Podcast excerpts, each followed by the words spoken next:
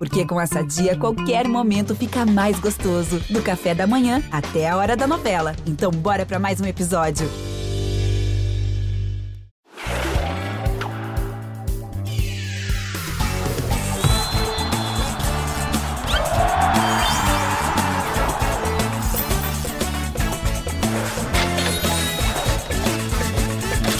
Fala, meu cartoleiro, minha cartoleira! Estamos chegando para mais uma edição do Cartola Cast com muito assunto para tratar, como de costume, né? O Cartola Cast sempre tem muita coisa para falar, muita coisa para analisar, é, muitos arrependimentos da rodada passada e tudo isso será assunto para essa edição que começa neste momento. E eu tô aqui, como sempre, com dois grandes convidados. Um deles, meu, não é nem convidado, né? É meu parceiro de Cartola Cast, um homem que manda e desmanda nessa história toda aqui, Cássio Leitão, mais uma vez com a gente. Caçocla, seja muito bem-vindo. Um prazer estar com um amigo em mais uma, hein? Fala, Bernardo. Fala, galera cartoleira. Fala, nosso convidado a ser apresentado em breve muito animado para essa quinta rodada. Acho que temos bons jogos aí para apostar. Imagino que os times fiquem mais parecidos do que na rodada que passou. Acho que a rodada que passou tinha mais opções assim é, para se apostar e botar aquelas fichas, né? Acabou que a maioria delas não correspondeu, mas imagino que seja uma rodada aí com a pontuação boa, sempre com aquele medinho é, dos times que estão envolvidos em várias competições é, mexerem muito em suas escalações. Pelo menos um dos grandes favoritos da rodada, que é o Atlético Mineiro, terá a sua escalação divulgada antes do mercado fechar. A gente já sabe que não tem Guilherme Arana, por exemplo, que está suspenso, Nathan Silva também, mas a gente vai ter uma ideia de qual será a escalação do Galo para essa quinta rodada. Vamos que vamos. O mercado fecha neste sábado, 16 horas, horário de Brasília. Galera tem até lá para escalar o time. Perfeito. Falaremos disso ainda daqui a pouquinho, analisando toda a rodada que vem por aí no final de semana, mas não sem antes apresentar o nosso convidado, né? Mais um influencer parceiraço aqui do nosso Cartola Cast, mais um cara que, que nos ajuda demais a, a escalar bem, a mitar nas rodadas e que eu preciso seguir mais os conselhos, que a minha rodada não foi boa, não, viu? Ô Betim Gamer, seja muito bem-vindo, cara. É um prazer ter você aqui com a gente de novo. Fala Bernardo, Cássius, a galera cartoleira que acompanha o Cartola Cast. Pô, o prazer é meu estar aqui com vocês e poder contribuir um pouquinho aqui para essa rodada 5. Vamos que vamos que a rodada 5 seja melhor que a rodada 4, né? É o que esperamos. é, e, e vai ser difícil ser pior, pelo menos da minha parte, viu, Betinho? Porque a rodada não foi legal, muita coisa, muitos jogos não responderam da maneira que a gente esperava, né? Aquele Botafogo e Juventude, que muita gente acreditou que com, com o Nilton lotado o Botafogo fosse arrebentar, que o Galo fosse segurar o saldo de gols. Muita coisa aconteceu que prejudicou a pontuação do cartoleiro. Não foi muito bem, não, Caçocla. Você gostou do seu desempenho na última rodada? Não? Ah, acho que foi satisfatório, 59 pontos acabou que eu não usei aquela tática que todo mundo vem usando dos goleiros e me arrependi. Porque de última hora eh, eu fiz uma troca, eu vi que o Iago Maidana ia, ser, ia começar jogando, aí eu tinha o Jailson no gol. E aí eu troquei é, o meu goleiro, Jailson, pelo Everson do Atlético Mineiro, e aí tirei o Júnior Alonso e botei o Iago Maidana, para ter um do América e um do Atlético. É, não queria dobrar nenhum dos dois. Acabou que o Everson não fez qualquer defesa e fez menos dois. Isso atrapalhou muito uh, os meus planos, porque o Jailson fez 10 pontos. Ele, ele ia ser o meu reserva, né? Eu tinha posto o Matheus Cavicchioli, que é, o, que é do América Mineiro também, e ele no banco, para não ter aquele risco de negatividade. Na última hora, fiz uma mudança que atrapalhou um pouco, mas fiz 59 pontos. Mas queria dizer também que é uma honra é, gravar aqui com pessoas que eu vejo toda hora na televisão, né? Bernardo Edler, com suas narrações. Cara, e Betim Gamer, ele aparece mais na minha TV que Joventino e Juma Marroá. Impressionante como ele tem aparecido. Obrigado, Cássio. Não é tanto assim também, não, né? Mas enfim, feliz demais com a propaganda do Cartola Express e a galera que ainda não viu tem que ficar ligado porque as batalhas de rimas estão sensacionais, hein? Cartoleiros que viraram MCs aí por, por, um, por um dia, digamos assim. Betim, você, você ficou contente com o seu desempenho na última rodada, cara? Conta pra gente aí o que, que pegou pra você, pra bem e pra mal. Então, é, eu fechei com 65 pontos no time do canal e, cara, eu até fiquei de certa forma satisfeito, porque a média foi de 50 pontos dos cartoleiros, né? Como grande acerto do meu time, eu, te, eu escalei o Andrei do Coritiba no meio campo, escalei mais para desarme, ele só teve um desarme, mas ele fez gol, né? Então isso ajudou bastante. E eu acho que os jogadores do Inter contribuíram, contribuíram também para a pontuação ser um pouquinho mais alta, especialmente a dobra na defesa do Inter funcionou muito bem. Eu fui com o Daniel e com o Moledo. O Moledo até saiu lesionado no início da partida. Eu acho que se ele tivesse ficado em campo, poderia ter feito uma pontuação acima de 10 pontos, porque o mercado que entrou no lugar dele desarmou pra caramba também, fez mais que 8 pontos. Então acho que nesse sentido os jogadores do Inter ajudaram e como vocês já falaram, né? O Galo foi uma decepção aí é, da rodada por ter empatado com o Goiás. Aliás, que time chato esse Goiás, hein? Não tem ajudado muitos cartoleiros, tem só ferrado com a gente. Não, o mercado estava no meu time, fiquei preocupado que ele começou no banco, mas então, ainda bem que ele entrou e pontuou muito bem. Teve sorte, hein? Porque a, a tendência era jogar o Vitão. O Vitão não jogou jogou o Bruno Mendes, que foi assim, totalmente alternativo, e aí depois o mercado entrou porque o Moledo se lesionou, senão nem teria entrado, né? Mas enfim, fez uma excelente pontuação, diga-se. Ainda bem, porque no meu banco estava o Cuesta, que não pontuou tão bem assim. É, e, e, curioso que no meio de campo, o meu banco me deu 5,70 que eu não esperava. Eu botei o Mateuzinho do América Mineiro, já que saiu a escalação, ele era provável, e ele estava muito baratinho. Então ele me deu uma pontuação ok, pro, nem estava esperando, porque eu botei o Juliano, e o Juliano nem entrou. Então, no meu meio de campo, o meu banco ajudou bem. Cara, a minha grande decepção da rodada foi não ter tido cartoletas pro Caleri, assim. Eu tava ciente que o Caleri ia fazer um golzinho, mas eu não tive cartoletas, tentei lá ajustar o time, mas não consegui. E senti falta, assim, dele no meu time. O único arrependimento, assim, de não ter conseguido colocar o Caleri, aí eu tive que colocar o Roger Guedes, o Roger Guedes acabou não indo muito bem. O próprio Erisson, né? A gente, pô, escalou para ser cobrador de pênalti. E aí o Diego Gonçalves parece que é o cobrador oficial, mesmo entrando no segundo tempo, mesmo com o Erisson, ele já cobrou. E mesmo com o Chá em campo também, ele já havia cobrado contra o Corinthians. Então, foi duas decepções aí do meu time. A decepção maior não ter conseguido colocar o Caleri mesmo. Eu pois é, consegui é. encaixar o Caleri no meu time e fiquei decepcionado dele não bater o pênalti, né? O Luciano Teve entrou isso. depois e bateu também é, mas isso, o Caleri foi um dos que salvaram a minha lavoura aí.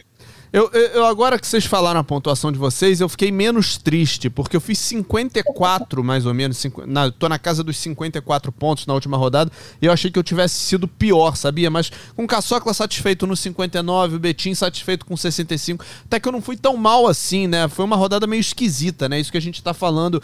Algumas expectativas não se confirmaram. Fala, Caçocla. Ô, Betinho, eu tô achando que o Bernardo acho que virou 100 pontos toda a rodada e essa é a é. realidade. Teve, Vamos... teve gente aqui nesse programa então. falando que agora o Cartola, todo mundo ia imitar toda a rodada, que agora tá fácil de chegar ao 100. Eu tô esperando a minha vez. Não foi dessa. Não, chegou, não? Não que... chegou, não, nas duas primeiras? Só uma vez. Na primeira eu não cheguei, ah. não. Na segunda rodada eu cheguei. Boa, boa. É, mas é, tá faltando ainda. Tá faltando ainda. Agora. Não, pô, mas aquelas duas primeiras rodadas foram ilusórias, de certa forma. Era óbvio que o Cartola não ia ser só mitada assim, até porque o legal do Cartola é você quebrar a cabeça pra zicar também, né? Tem dessas, então. Verdade. E o campeonato como regular como é, aliás, irregular como é o Campeonato Brasileiro, era óbvio que foi um início meio estranho, eu diria, né? Pro, pro... Ainda bem que a gente conseguiu valorizar naquele início, né? Conseguiu aproveitar as mitadas para ganhar cartoletas. Pois é, é e. e doação de cartoleta, eu não, não, sei de alguém que precisou. é, ainda não ouvi também não, não ouvi nenhum relato também não. Mas de fato, assim, agora falando do meu time, não sei o de vocês, eu ainda preciso algumas cartoletas para ficar numa zona segura, assim. Eu tô na casa das 140 cartoletas, mais ou menos.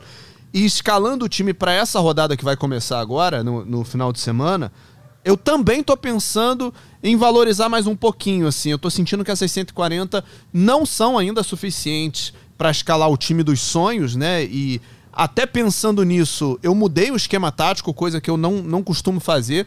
Botei um 4-4-2 porque é, algumas opções são muito caras e a gente não sabe se vão dar o retorno que a gente imagina, né? Então, para essa rodada deste final de semana que vai começar, eu mudei meu esquema, a gente vai falar mais disso é, quando for passar o, o, o, nosso posição por posição aqui, né?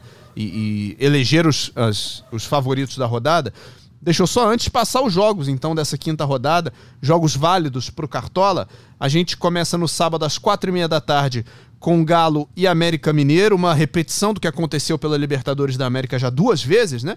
Então tem Galo e América de novo, agora pelo Brasileirão às quatro e meia da tarde, jogo que você já vai saber a escalação quando o mercado estiver para fechar. Então, depois da, da divulgação das escalações, você ainda vai ter aí 20 minutinhos, meia hora para fazer qualquer adaptação se for necessário.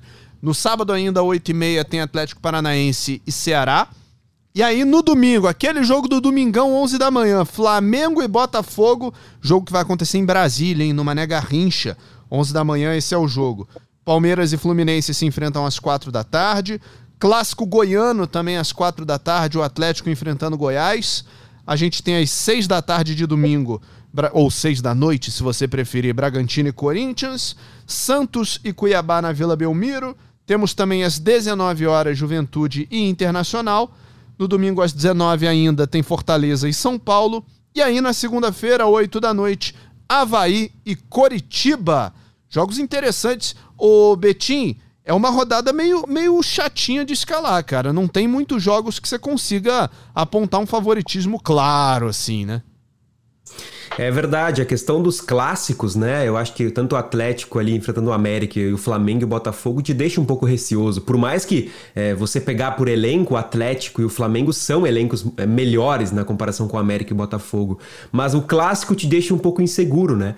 E, e talvez você tenha ali um Palmeiras contra o Fluminense com o favoritismo do Palmeiras, mas também, por outro lado, tem o Fluminense meio que estreando, de certa forma, o Fernando Diniz. Ele estreou na Sul-Americana, mas vai estrear no Brasileiro agora. Também não dá para se projetar muito bem o que esperar desse Fluminense, se vai se defender. Os times do Diniz geralmente não ficam só lá atrás se defendendo, né? Eles gostam de ir pra cima, gostam de ter a bola também. Então é uma rodada um pouco complicada aí, mas a gente vai ter que acabar escalando jogadores é, desses times que, que entregam geralmente pontos e jogadores que geralmente são muito bons de cartola, né? Pois é, Caçocla, algum jogo aí te chama atenção no sentido de, de escalar massivamente? Então, alguns me chamam. É, só para falar um pouco desses clássicos, eu, na verdade, considero o Atlético Mineiro e América Mineiro um semi-clássico, um mini-clássico. Eu acho que não tem aquela rivalidade à flor da pele como outros. Mas, pegando um retrospecto recente, nos últimos 21 jogos contra o América, o Atlético não perdeu. Então eu vejo muito favoritismo no Atlético, apesar dessa rivalidade. Pegando o Flamengo e Botafogo, nos últimos 10, o Botafogo só venceu um, que foi em 2018. É, e na teoria o Flamengo tem um time mais forte também. Mas é, em relação ao Flamengo e Botafogo tem uma diferença. O Flamengo vem de um jogo na Argentina, o Botafogo tem as semanas livres. É, fora quando tem Copa do Brasil, né? Isso é uma vantagem tanto para o Botafogo que vem crescendo de rendimento. Eu acho mais equilibrado o clássico carioca do que o mineiro. É, esse Atlético Goianiense e Goiás, de fato, é mais um que tem equilíbrio, né? O Goiás está atrapalhando os grandões, né? É, e a reedição da final do Goiano. Um jogo que eu gosto para rodada é o Santos Cuiabá. O Santos poupou os seus titulares na Sul-Americana, é, vem de duas vitórias em casa no Brasileirão, nos dois jogos que fez, é, contra Cuiabá e América Mineiro. É, é, um time que vem se impondo dentro de casa, então eu gosto da opção do Santos. Mas o Cuiabá é aquilo, né? O Cuiabá é, costuma ter bons resultados fora, né? Ganhou os dois jogos que fez fora, do Fortaleza e do Juventude. Então é um time um pouco traiçoeiro. Cara, e eu gosto da opção do São Paulo. Apesar de Fortaleza ser é um time que desde o ano passado tem causado boa impressão. É, o Fortaleza ontem fez um esforço hercúleo, né? Contra o River Plate, um jogo de vida ou morte na Libertadores. É, o São Paulo levou seus reservas para o jogo da Sul-Americana. É, acho que o São Paulo está num bom momento com o Rogério, está se dedicando muito ao Campeonato Brasileiro. E o Fortaleza tem a pressão de, no momento, ser o último colocado.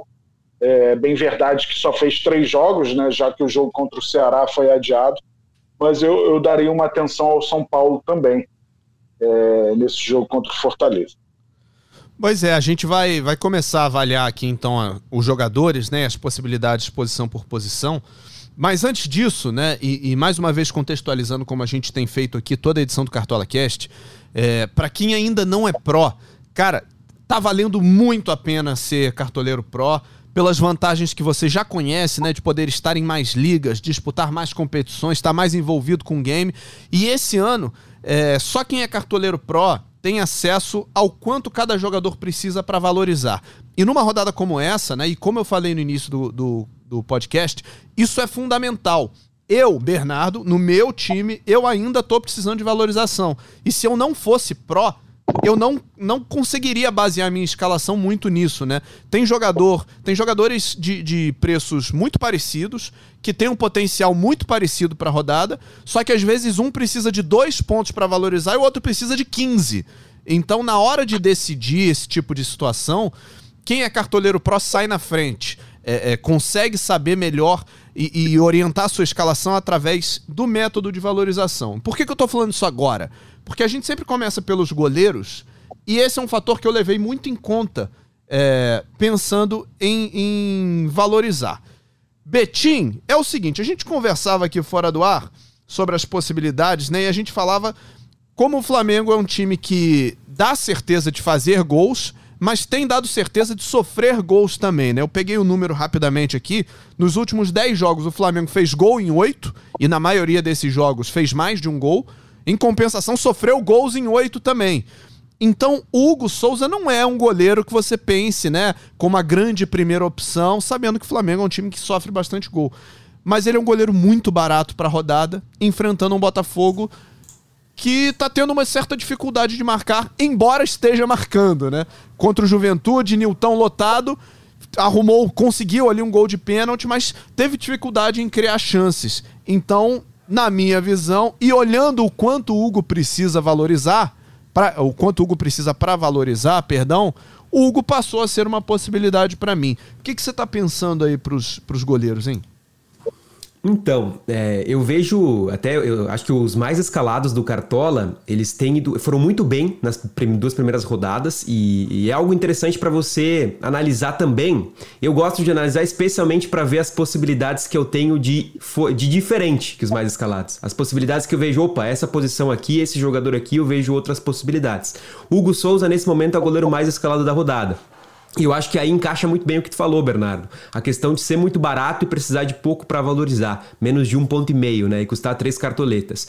Mas se você parar para pensar, o, o, Botafogo ele fez gol em todas as partidas. O Flamengo, como tu bem disse, não tem se defendido bem, tem levado bastante gols. E por outro lado, o Botafogo também não tem cedido tantas defesas para os goleiros. O Botafogo é aquele time que está com dificuldade para finalizar. Tem conseguido gol sim, mas também não tem finalizado tanto. Se você for analisar as últimas partidas no Brasileiro.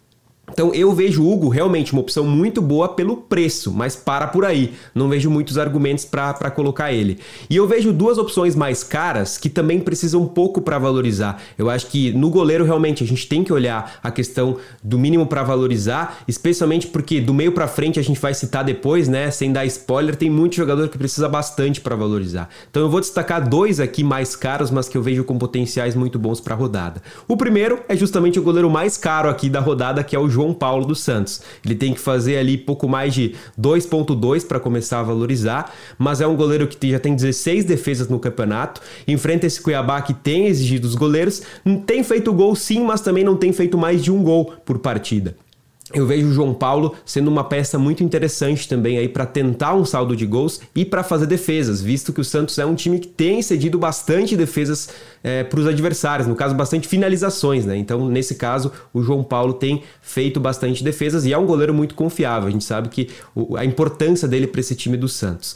E outro goleiro que eu queria destacar aqui é o Everson. O Everson, que, como o Cassius falou, né, tava no time dele, foi mal na, na última rodada, tá bem desvalorizado, precisa fazer cerca de um ponto para valorizar nessa e enfrenta esse América, que é um time que ainda não conseguiu marcar como visitante no, no campeonato né? Então eu acho que o Everson é um goleiro interessante também para buscar um SG, embora a defesa do Galo tá um pouco mexida sem o Arana e sem o Nathan Silva, mas eu vejo o Everson com esse potencial.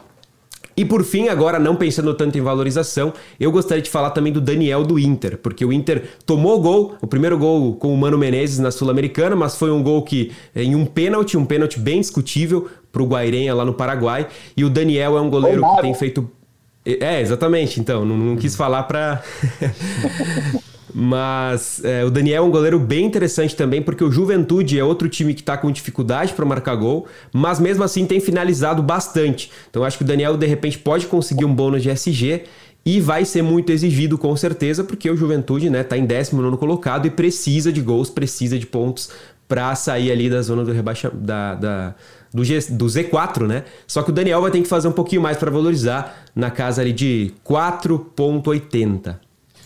Fala, Caçocla. Então, eu gosto da opção do Daniel, é, mas eu ia citar também o Bento, goleiro do Atlético Paranaense. É, o Ceará é um time que eu ainda não sei qual é a dele, sabe? Depois daquela estreia fabulosa contra o Palmeiras, é, ele teve dois jogos em casa, decepcionou em ambos. É, é, bem verdade que o Atlético Paranaense também vive um momento muito turbulento, né? É, eu falei até na live de quarta, o Atlético Paranaense tem oito jogos entre Libertadores e Brasileiro e só fez dois gols, um em cada um, um em cada competição e ambos de pênalti. Mas é, apesar da goleada contra o The Strongest, né, que tem aquilo de altitude e tal, tem uma mudança no comando agora, então eu acho que a defesa do Atlético pode, pode estar um pouco mais protegida. Eu gosto da opção do Bento, que já tem 16 defesas é, em quatro rodadas. Bento 16, olha aí. Mas gosto da opção. É, cara, o, o Havaí eu ainda não sei o que esperar dele. É, ele foi bem nos dois jogos em casa, venceu ambos, venceu o América Mineiro, venceu o Goiás. É, só que eu vejo o nível do Coritiba é, no momento, né? Apesar de o América Mineiro ser um clube que está na Libertadores, acho que o Coritiba vem desempenhando melhor. Então, é, eu não duvidaria do Coritiba chegar lá e garantir o SG de repente. Vejo o Alex Muralha uma boa opção também. É, e é um cara que não precisa de tanto para valorizar. Pois é, e o Curitiba, além de ter essa questão aí do, do saldo de gols, mais para frente a gente vai acabar falando dele porque tem três atacantes vivendo em grande fase, né? O Léo Gamalho vindo de dois gols aí contra o Fluminense, o Aleph Manga é um cara que chuta muito bem. Enfim, isso é papo para daqui a pouquinho, conforme a gente for avançando na nossa discussão aqui das, das posições. Vamos avançar então dos goleiros para as laterais. E aí, Betinho, assim, tudo que eu falei em relação ao Hugo eu não repito em relação aos jogadores de lateral e de zaga do Flamengo. Assim, a confiança que eu tenho no Hugo, pelo preço e pelo pouco que ele precisa para valorizar, eu já não tenho tanto para lateral, para zagueiro. Tô preferindo olhar, por exemplo, para alguns jogadores do Palmeiras que estão num preço acessível e que podem garantir um saldo de gols aí contra o Fluminense. Ah, com certeza. Eu acho que é, ter um lateral do Palmeiras vai ser meio que unânime, assim, pelo menos para mim na rodada. Até se você olhar os mais escalados, já chegou a ter os dois laterais do Palmeiras, né? Muito escalados. E os dois são muito bons no desarme, tanto o Marcos Rocha quanto o Piquerez. O Piquerez até deu assistência agora no meio de semana, né? Tudo bem que era um, é um adversário bem mais frágil na comparação com, com o Fluminense. Mas eu acho eu que acho o time que... do Cartola Express faria frente lá ao time que o Palmeiras enfrentou. então, talvez sim, hein? Talvez sim. Colocar ali no, no 11 contra 11, especialmente se for uma batalha de rimas, né, Cassius? Aí a gente dominaria com certeza. Mas enfim, é, eu acho que Marcos Rocha e Piquerez ter um ali na lateral é, é interessante para cercar um possível SG do Palmeiras e também desarmes, né? Que são é, dois laterais assim muito bons no desarme. Eu até prefiro um pouco mais o Piquerez, já que é um pouquinho mais barato. Embora a valorização ali, o Marcos Rocha até precisa um pouquinho menos para valorizar, mas é bem parecido, os dois ali na casa de 5 pontos aproximadamente para começar a valorizar e vejo assim como principais opções. Vou falar só mais um lateral aqui, que inclusive deu assistência ontem, né, quinta-feira, pro jogo da Sul-Americana, que entrou no segundo tempo, foi poupado, né, mas entrou e deu assistência pro gol do Juan lá, que foi o, o Lucas Pires. Ele já tem 15 desarmes em quatro partidas, fez uma pontuação ruim contra o São Paulo na última, mas era clássico, né? Nas anteriores ele vinha muito bem na regularidade. Eu destaco especialmente a partida contra o América, que ele fez 12.80 com SG. Se você tirasse o SG, mesmo assim ele teria feito 7.80 desarmando, então é quase um gol praticamente com desarmes, né? Acho que é um lateral bem interessante e entra também nessa conta da valorização, precisa pouco mais de um ponto para começar a valorizar, então acho que é uma ótima aí também na lateral. Você, Caçocla, fala aí. Então, eu gosto da opção do Renner, É, já tem 13 desarmes em três jogos, é bem verdade que ele precisa de uma pontuação mais generosa para valorizar, mas se o Inter obtiver o SG, vai ajudar muito nessa missão aí para o René. É... René que vem com uma média de 7,63, né? uma média expressiva. Bem verdade, são apenas três jogos, mas é um cara que pode mandar bem. É... Eu estaria o Rafinha também, do, do São Paulo. Acho que vai ter um confronto direto ali com o Lucas Crispim mas é, o Rafinha é bom no combate, às vezes exagera nas faltas, né? ele já tem nove faltas em quatro jogos, mas a gente tem sentido essa diferença né? das faltas e dos cartões, é, eles não pesam tanto assim né? no fim das contas, então não dá para arriscar e precisa de menos de um ponto para valorizar. Eu, eu gosto opção do Rafinha. Agora, o Lucas Pires é um cara que está no meu radar sempre é, o Betinho já citou aí. E eu gosto da opção do Madison também, que é o outro lateral do Ponte, porque é um cara que chega muito para finalizar, em bola aérea ele é muito forte no cabeceio. Então, numa dessa, arruma um golzinho de um lateral que faz muita diferença na nossa rodada, né? E repetindo, não, não duvido que o Santos consiga o saldo de gol diante do Cuiabá.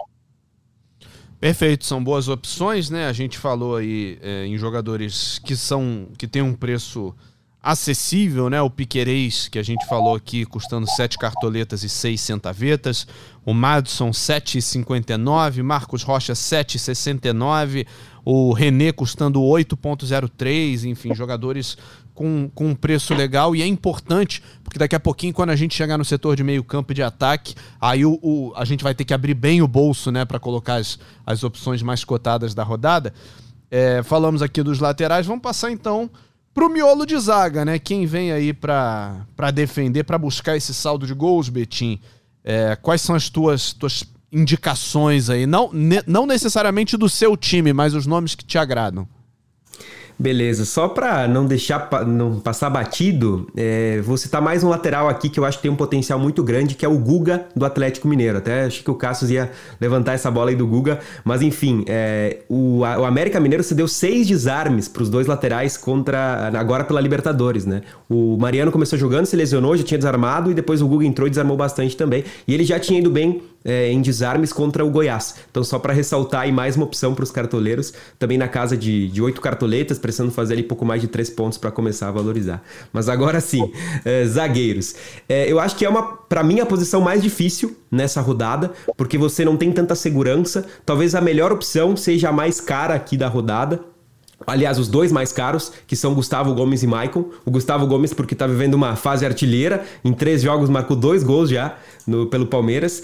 E, e, o Maicon tem sido extremamente regular, tem uma média de mais de sete pontos. É, e a última rodada, que foi a pior dele, justamente essa que desvalorizou ele, né? Então ele precisa de pouco para valorizar. Eu vejo essas duas possibilidades aí é, como me melhores opções. Claro que o, o Gustavo Gomes ele tem que fazer quase 10 pontos para começar a valorizar. Então você tem talvez uma alternativa que é o Murilo. Né, o Murilo tendo que fazer ali é, quatro pontos, pouco mais de quatro pontos para começar a valorizar e metade do preço, menos da metade do preço do Gustavo Gomes. Mas é, essas opções elas me passam mais confiança. As outras aqui eu acho que são um pouco mais alternativas, que talvez o, o SG seja mais preponderante, né? Talvez o Júnior Alonso ali do Atlético Mineiro também seja um nome interessante, também na casa de, de 13 cartoletas, tendo que fazer três pontos para começar a valorizar. Até tem uma dúvida, né? Esse segundo zagueiro do Atlético, eu até acho que vai jogar o Hever, porque o Godinho não, não tem ido muito bem. Mas é uma dúvida para ficar ligado, já que a gente vai ter a escalação do Atlético Mineiro antes do mercado fechar, e são jogadores que são baratos, né? Custam ali na casa das seis cartoletas. Então, pode ser um complemento ali da zaga, pensando nesse possível saldo de gols do, do Atlético Mineiro. O, o Caçocla, sobrou alguém aí da tua lista ou o Betim já entregou, a, a entregou o presente pra galera aí? Então, é, a gente recebeu há pouco um e-mail do Fred Ribeiro, né, que cobre o dia a dia do Galo, tem informação importante em relação ao Júnior Alonso. É, como o Arana está suspenso, é possível que o Júnior Alonso faça a ala esquerda. Isso aumenta muito a possibilidade de desarme. Então, eu gosto muito da opção do Júnior Alonso que a dúvida seria entre Igor Rabelo e Rubens. é, se o Rubem jogar, ele que é meia no Cartola, né, ele vai fazer a lateral esquerda. Mas se o, o Mohamed optar pelo Igor Rabelo, a tendência é que o Júnior Alonso faça a lateral esquerda. E a gente sabe que quem joga pelos lados tem muito mais chance de desarmar. Então, pensar com muito carinho nessa opção do Júnior Alonso. Cara, o Murilo, é, pelo preço, pela força aérea dele, é um cara que tá habituê no meu time. Assim. É, Palmeiras é um time que faz muitos gols de bola parada. Ele começou o clássico lá com o Corinthians, né, com gols gêmeos, dois gols de bola parada. É, o Murilo é um cara que sempre chega para cabecear, muito forte no jogo aéreo. Então é um cara que eu, que eu não abriria mão. O Maicon tem essa questão do investimento mais alto, né? Mas tem valido a pena. É um cara que cobra faltas também. Então Cabeceia é, bem. não vale. É, não vale o descarte. Pensando num nome diferente, barato, eu iria no Matheus Felipe, do Atlético Paranaense. É bem verdade que o Atlético Paranaense está devendo, ainda não está um time tão convincente, mas é, esse zagueiro tem me chamado um pouco a atenção. Sabe que eu estava vendo os números aqui da, do, do Clássico Mineiro, né? Entre, entre o, o Galo e o Coelho. Foram quatro vitórias do Galo e um empate nos últimos cinco jogos. E o Galo tomou gol em dois. Só que esses dois são justamente os dois mais recentes, né? Os dois jogos pela Libertadores, o América fez um gol contra o Atlético, o que me deixa um pouco receoso em relação a, a esse saldo de gols. Mas eu entendo também que, que existe a, a, possibilidade real de o Galo conseguir segurar esse SG. Não coloquei, pelo menos por enquanto, é, os jogadores do Galo da defesa no meu time, mas tudo pode mudar, né? Tudo pode acontecer. Ainda não tô com essa ideia 100% fechada, não. Vamos lá então, vamos começar a olhar as opções de meio campo. E aí, meus amigos, preparem o bolso, porque tá caro, tá difícil. Se você poupou, se você valorizou até agora, era para esse momento, né? Porque chegou a hora de meio e ataque e aí não, não tem como ser mais ou menos, né, Betinho? A gente tem que escalar o time com quem realmente vai entregar e esses caras estão custando caro. Eu diria mais, né, Bernardo? Estão caros e precisam pontuar muito para valorizar, Exatamente. mas como que você vai deixar de fora, né? É complicado.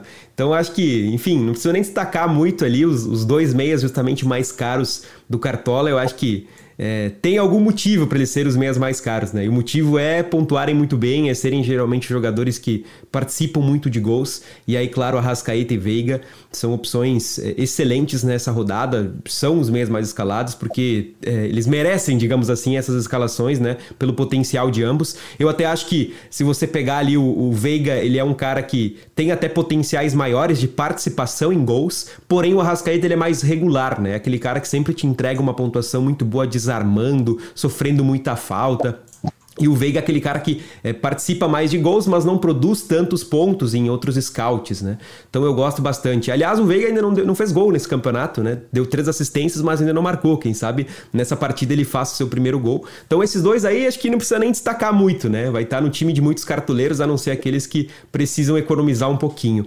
E eu vou destacar outros dois meias alternativos aqui como possibilidades, já que o Cassius falou muito do São Paulo, eu até queria retrucar ele um pouquinho na, na defesa, mas acabei passando batido. E aqui no meio-campo eu vou destacar o Iago Pikachu, porque eu concordo que o São Paulo poupou no meio de semana, o Fortaleza está um pouco mais desgastado, mas uma lanterna de campeonato brasileiro para Fortaleza eu acho que pesa bastante, né? Então, nesse jogo no Castelão, especialmente, eu vejo o Fortaleza indo muito para cima do São Paulo e eu acho que o Pikachu é um cara com potencial. É, se você pegar o jogo contra o River, ele estava toda hora dentro da área ali buscando uma finalização muito próxima de fazer um gol também, além de ser cobrador de pênalti do time. Precisa pouco para valorizar, menos de dois pontos e custa oito cartoletas. Então eu acho que é uma peça interessante ali, porque muita gente não tá olhando muito para esse Fortaleza e São Paulo. O Cassius falou dos potenciais do São Paulo, né? Mas eu vejo o Fortaleza também em casa muito forte. Outro ponto é que me parece que o São Paulo é um time muito bom em casa, tem conseguido vencer, não tem sofrido muitos gols, mas fora de casa, especialmente no brasileiro, o desempenho tem sido um pouco diferente, né? O time não tem conseguido é, jogar da mesma forma que tem jogado em casa. Tem sido um time mais caseiro com o Rogério Ceni. Então eu vejo o Pikachu com potenciais aí também. E vou destacar outro cara mais alternativo, mas que foi muito bem no meio de semana, e eu ficaria de olho nele, que é o Marlon Freitas, do Atlético Goianiense. Ele que vem de duas pontuações muito boas no Cartola, inclusive, fez aquele gol lá no Botafogo, né? Uma falha do, do Diego Loureiro. Mesmo assim, ele teria feito quase 16 pontos nesse jogo aí. Então ele fez dois gols fazendo um gol só. E na última fez mais de cinco também, só na regularidade. E é cobrador de pênalti do Atlético Goianiense. Eu sei que clássico pode de repente ter um amarelinho ali. Mas como o Cássio falou, né, não tem, não tem pesado tanto o cartão amarelo. Então eu acho um cara interessante, custando menos de 7 cartoletas, precisando só de 3.2 ali para começar a valorizar. Acho interessante aí também no meio campo. Caçocla, teve um nome aí que o Betim não mencionou, que você costuma mencionar, e se você não falar dele, eu vou falar, mas eu acho que você vai dar esse destaque. Fala aí. Vou? Acho que vai. Agora. Cara, é, não sei se eu vou, não, mas é, eu gosto da opção do Zanocelo, é, do Santos, que é um cara que tem aliado scouts é, defensivos com scouts ofensivos. É, eu gosto muito da opção do Terante. Aí, chegamos nele. É, eu falei da, da, fase ruim ofensiva do Atlético Paranaense, né? Um time que investiu muito no ataque, chegaram Canóbio, Coelho, Pablo, e tem tido dificuldade, mas o Terãs é, é, um cara que abriu, ele, ele dá no gol. Então isso pode fazer muita diferença. É o cobrador de pênalti também. Quando o Pablo não resolve bater e perder, né? O Terãs costuma bater os pênaltis. É, então eu gosto da opção do Terãs. Pensando num cara, eu tinha separado o Marlon Freitas aqui para falar, Pensando num cara também forte em desarmes, o Marlon Freitas tem desarmado muito, média de três desarmes.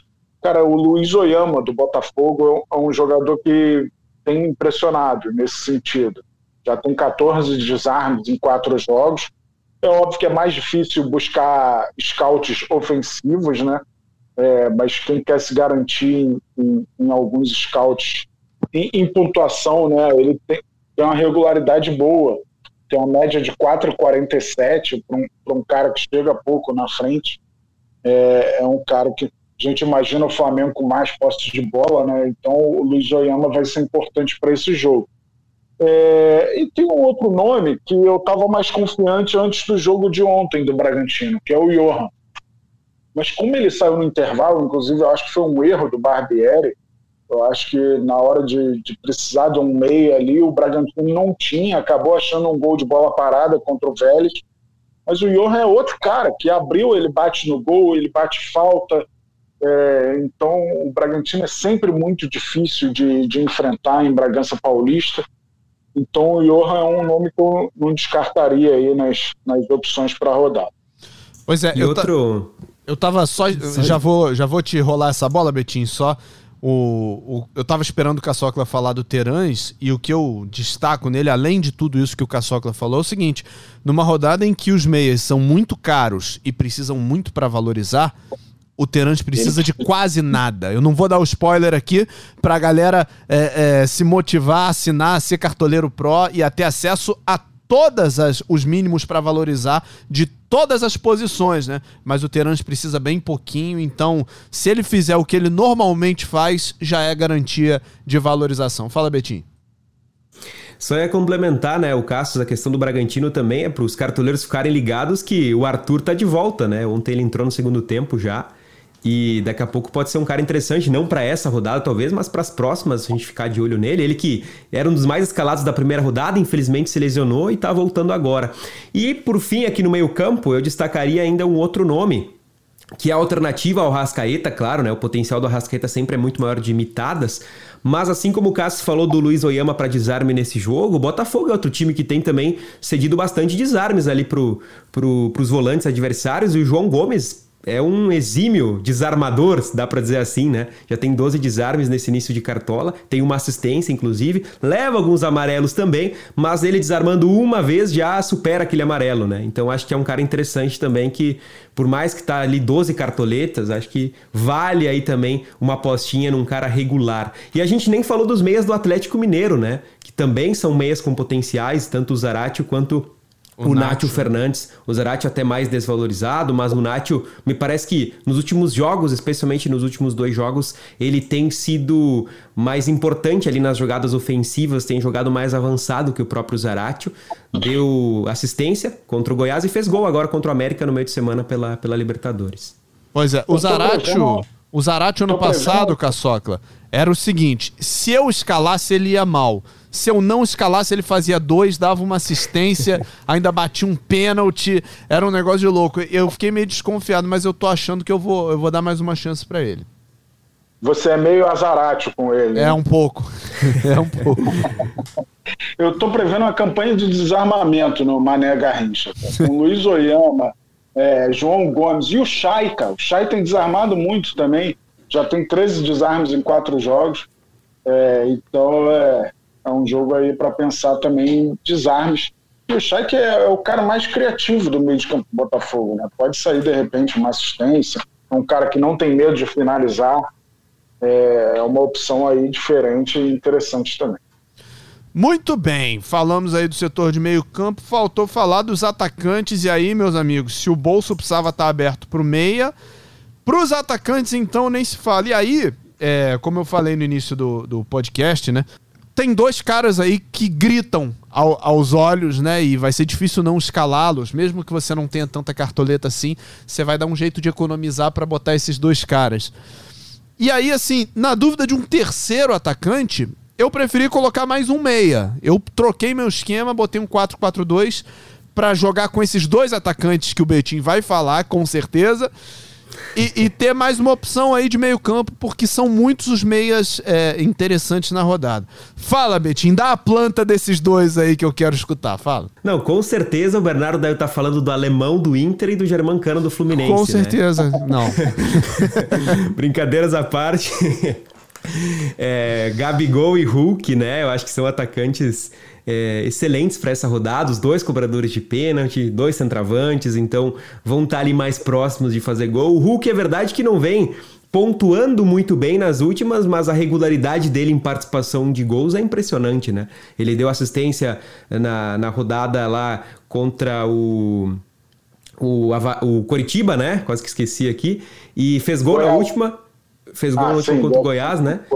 E aí deu assistência contra o América também no meio de semana. Então toda rodada, todo jogo praticamente ele tá pelo menos fazendo um gol ou dando uma assistência. Então é difícil deixá-lo de fora, né? O Hulk. E o Gabigol, por ter também essa questão do pênalti, acho que pesa bastante. Teria ainda o Bruno Henrique, mas aí um mais caro e precisando bastante para valorizar na comparação com o, com o próprio Gabigol, né? E o terceiro atacante, realmente, o Bernardo optou, por exemplo, por um quarto meia. Eu não acho que é uma possibilidade ruim, acho que é válida até. Mas mesmo assim, não dá para negar que tem muita opção é, como terceiro atacante, para quem já tá indo com o Hulk e Gabigol, por exemplo, né?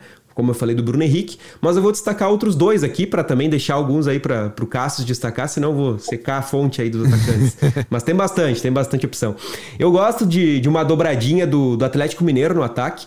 É, o Ademir está apontando muito bem. Acho difícil ele não ser titular nesse jogo, mesmo assim a gente vai ter a confirmação. E ele só, tem uma assistência no campeonato, mas ele tem pontuações muito boas sem fazer gol e sem dar assistência, especialmente na última rodada. Fez oito pontos, teve uma bola na trave até que quase ia ser um golaço dele, né, no ângulo. E enfrenta o seu ex-clube, então sempre tem aquele é, algo a mais ali, né, para quem gosta de apostar em lei do ex. Aí o Ademir tá jogando muito bem. E acho que é um terceiro atacante que pode complementar muito bem aí o, o Gabigol e o Hulk. E também não dá para não destacar, pelo menos para mim, o Marcos Leonardo dos Santos, ele que fez gol no clássico na última. É um atacante muito promissor, tá jogando muito bem no Santos. Ele cobra faltas, inclusive, eu acredito que deva ser o cobrador de pênalti, por mais que o Léo Batistão também já chegou a ser cobrador. E é um atacante que eu olho com, com bons olhos, digamos assim, para essa rodada, que é o Marcos Leonardo aí dos Santos. Fala, Caçoca. Então, é, Marcos Leonardo, sem dúvida, está no meu radar. É um atacante daqueles incansáveis. Ele briga pela bola, isso às vezes rende a ele desarmes, não tem medo de finalizar. É incansável. E ele fez o gol contra o São Paulo, foi no dia do aniversário dele de 19 anos. E às vezes parece que a gente já ouviu falar do, do Marcos Leonardo tem tempo, né? É, então é, é um jogador muito promissor. Tem um detalhe, a gente falou do Veiga, do Hulk, do Gabriel. Quem mais tem gols nessa temporada dos três é o Veiga. Tem 16 gols, o Hulk tem 15 e o Gabriel tem 14. Só que o Veiga não adianta fazer gol em outras competições, o Veiga. Cartoleiro quer gol no, no Brasileirão, por favor, é, trate de fazê-los no Brasileirão também. Mas outras opções, eu acho que não vale vale a gente pensar em alguém do Coritiba. Tá difícil acertar quem, né? Mas, é, é cara, o Léo Gamalho é um cara de muito potencial. Voltando a ser titular, é, é o cobrador de pênaltis também, então não dá para duvidar de uma boa pontuação. Um cara muito forte no jogo aéreo, então possivelmente uma ou duas finalizações de cabeça ele consegue no jogo e vai com uma delas vai para o barbante. É, isso melhora muito a média dele. É... Cássio, só para te interromper, embora ele esteja em dúvida no Cartola, né, nesse momento. Sim, sim. É, por conta do. A gente vai receber mais informações do, durante o dia que provavelmente vão confirmar a presença dele. É o Caleri, cara, não dá para descartar. É uma fase impressionante dele. O, o que tem chegado para ele, ele tem transformado em finalização, é, na maioria das vezes em gol. É o artilheiro isolado do campeonato. O Bruno Henrique tem essa questão do, de precisar de muito para valorizar, né? Mas é um cara que dá para pensar, dá para pensar. Não, não tem sido uma temporada muito artilheira do Bruno Henrique, mas ele tem dado muitas assistências. É, e o Palmeiras que eu fico mais na dúvida, cara, de quem apostar, se é o jogo do Rony, se é o jogo do Dudu. É, então o Palmeiras a gente acaba. O Veiga é a nossa sustentação, é o nosso porto seguro do, do meio para frente, do, do Palmeiras, né? Até porque o Abel costuma mexer muito rápido no ataque, é, nos jogos. Dificilmente o, o ataque do Palmeiras joga os 90 minutos. É, às vezes parece que apita o reloginho do Abel Ferreira, ó, 15 no segundo tempo. Tá Vamos lá hora. mexer no ataque. É, e pensando assim no, num nome muito diferente, assim, não sei se é tão diferente, mas eu gosto da opção do Ítalo também. É um cara que tem muita presença diária, muitas vezes dá assistências fazendo pivô. É um cara muito regular nesse time do Bragantino. Vai enfrentar o Corinthians, né? É, que ainda não é um time consistente, mas é mais consistente do que vinha sendo. É, mas eu gosto da opção do Ítalo. Repetindo, né? É difícil pensar no Bragantino sem fazer gol. O Bragantino é aquele time que eu nunca aposto na defesa contra porque pensar em saldo de gol contra o Bragantino é utopia. Pois é, você falou aí, Caçocla, no, no, no, Bragantino. O que, eu, o que eu falei do Flamengo no início do podcast, eu acho que vale para o Bragantino também. É um time que a gente sabe que é, em casa faz gols, entrega, ataca, pressiona, mas também é um time que não se defende tanto. Então, os jogos do Bragantino costumam ter gol para os dois lados, assim. Então, acho que são boas opções para frente, mas atrás ainda, ainda bate uma certa insegurança em relação aos jogadores do Bragantino. Vamos ver se nessa rodada o Braga segura o Corinthians, né? Tá de uniforme novo, tá com outras motivações. Vamos ver como é que vai ser o Bragantino nesse jogo grande aí contra o Corinthians. Fala, Casal. Eu queria uma opinião do Betim como Colorado. Cara, é um jogador que tem me chamado a atenção, não sei se ele vai ser bom pro Cartola, é o Carlos De Pena, cara. Ele é muito participativo, ele não tem medo de chutar. Você acha que vai dar um, um bom jogador para Cartola?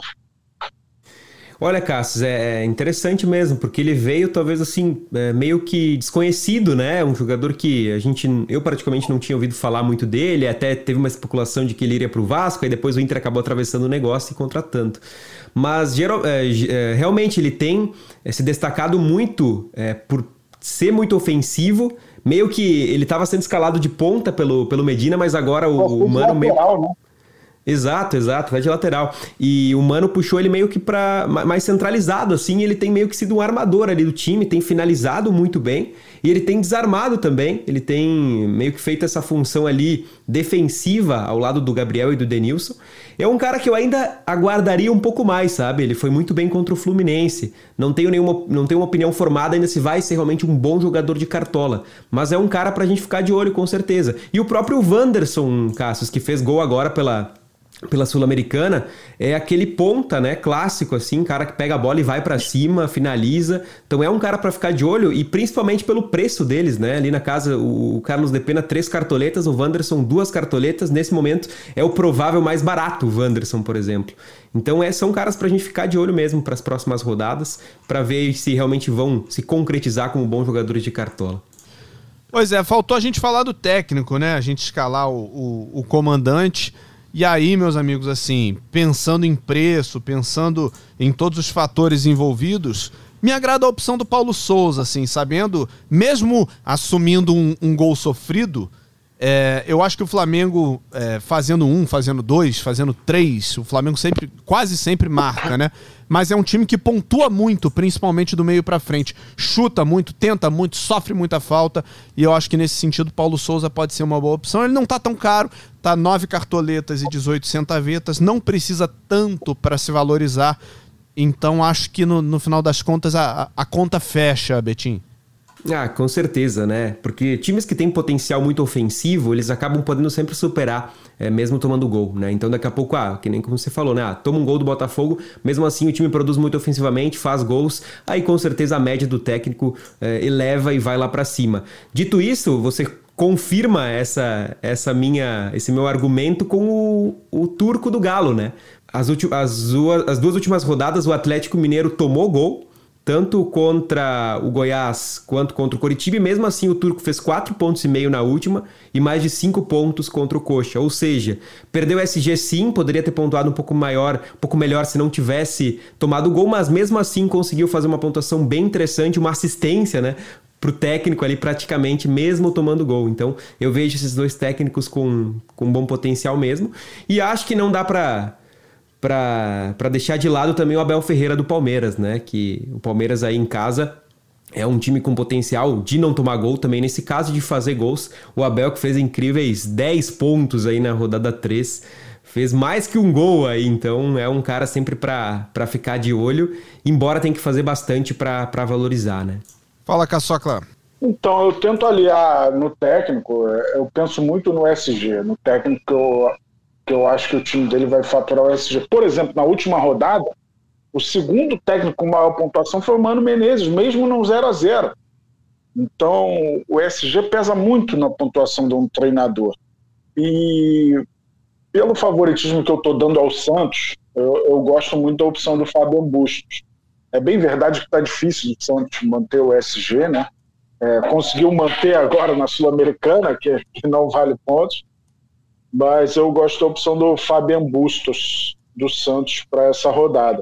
E até o Mano Menezes também. É, acho que o, o, Inter evoluiu muito defensivamente desde a chegada dele. Então é uma opção também para se pensar. Eu não gosto muito de botar técnico fora de casa. E a gente sabe, né, historicamente, é mais difícil de confirmar o favoritismo fora de casa. Mas citaria o Mano Menezes como opção aí para o radar da galera. Betim, amigo, muito obrigado mais uma vez aí pela tua participação. Contamos demais com você aí nessa temporada para outras participações. Tem curtido jogar o Cartola Express? Como tem sido a sua experiência no game? Cara, eu que agradeço mais uma vez o convite aí e poder participar aqui com vocês, poder de repente ajudar um pouquinho, né, os cartoleiros também.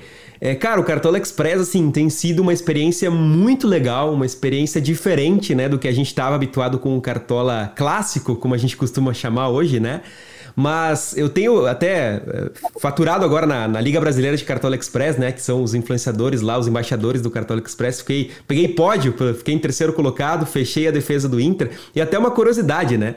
É, você consegue, por exemplo, tem a troca pré-jogo, isso é um diferencial do Cartola Express, que você pode lá, um minuto antes da última partida da rodada começar, você pode ainda fazer alterações. Então, olha como é que tava o cenário. Eu tava em quarto colocado, o terceiro colocado tinha mais um atacante, porque não mostra lá qual atacante é, mas eu calculei que ele tinha o Caleri, né? Obviamente ele devia ter o Caleri. Então, ou seja, para eu conseguir superar ele, eu tava um ponto atrás, eu acho, um ponto e meio atrás. Eu precisava não ir com o Caleri, teoricamente, né? Então eu fiz a troca pré-jogo lá na segunda-feira, coloquei o Marcos Leonardo dos Santos nesse time e consegui fazer esse um ponto, um ponto e meio a mais, então eu consegui ficar em terceiro colocado lá na liga. Isso é sensacional, porque premia também o cartoleiro que tá atento a todos os jogos, a todas as escalações da rodada, que ele vai poder se beneficiar também com o Cartola Express, sem contar as estratégias diversas que você pode montar em várias disputas, né? Tem disputas lá valendo mais de 200 mil em prêmios. Então, para quem não tá ligado ainda, vale com certeza conferir o Cartola Express e entrar numa disputa lá para ver como funciona, porque é sensacional. Com certeza, se entrar numa disputa, vai entrar em outras, porque o, o game tá muito bacana de jogar. Perfeito, amigo. Muito obrigado mais uma vez pela tua presença. Caçocla, sempre um prazer, amigo. Valeu, B, valeu, Betinho, valeu toda a galera cartoleira. Vamos que vamos para essa quinta rodada aí. Já imagina os fãs de Betinho fazendo serenata em frente, ao, em frente à, à, casa dele, Passo Fundo. Tá difícil andar nas ruas de Passo Fundo, mas é o preço da fama, não tem jeito. Parabéns pelo trabalho, parabéns por representar o nosso cartola aí. Vamos que vamos. É, a temporada está só começando, tá dando um gosto aí que ela tá engatando, né? É, eu prevejo uma boa pontuação para a galera nesse fim de semana. Saudações cartoleiras, um abraço.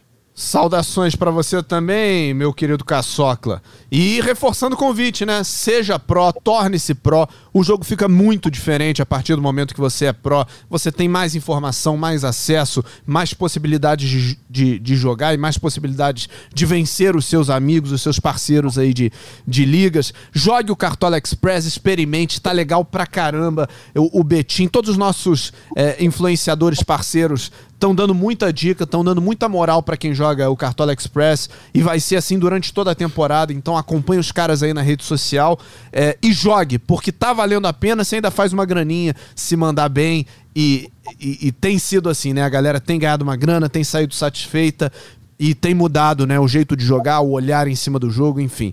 Tá muito bom. Esse podcast tem a edição do Bruno Mesquita, a coordenação do Rafael Barros e a gerência do André Amaral. A gente se despede e sexta-feira que vem tem muito mais, hein? Um grande abraço. Tchau, tchau.